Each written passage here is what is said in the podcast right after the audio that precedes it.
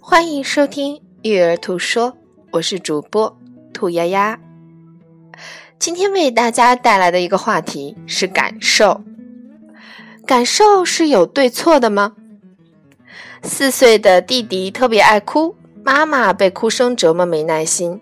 弟弟一哭，妈妈马上说：“只要不哭，什么都好说。”三岁的 M M 在叠毛巾被。被角没对齐，嚎啕大哭。我下意的说：“这有什么好难过的？不就是没叠好吗？重新叠就好了。”M M 依旧沉浸在悲伤的世界中，没有理会妈妈的话。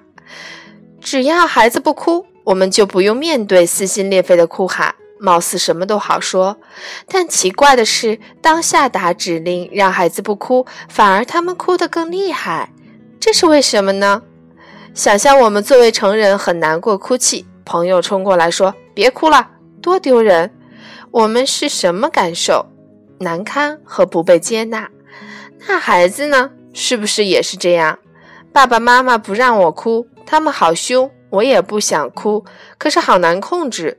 我不能让爸爸妈妈满意，我是一个坏孩子。从最初挫败的哭升级为恐惧的哭，我们的评判带给孩子的压力。哭不断升级，本想快速靠别哭指令来解决问题，结果问题扩大，我们无法掌控局面。有的时候陪孩子哭，其实有点像革命友谊。孩子知道爸爸妈妈的允许和接纳。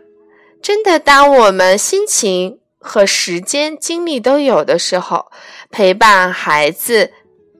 在他心情不好的时候，可供一个发泄的渠道，其实也是让孩子感受到我们的爱。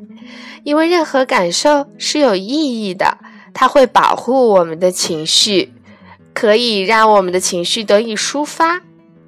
所以说，情绪是个信号灯，我们要觉察自己的信号灯，也要觉察别人的信号灯。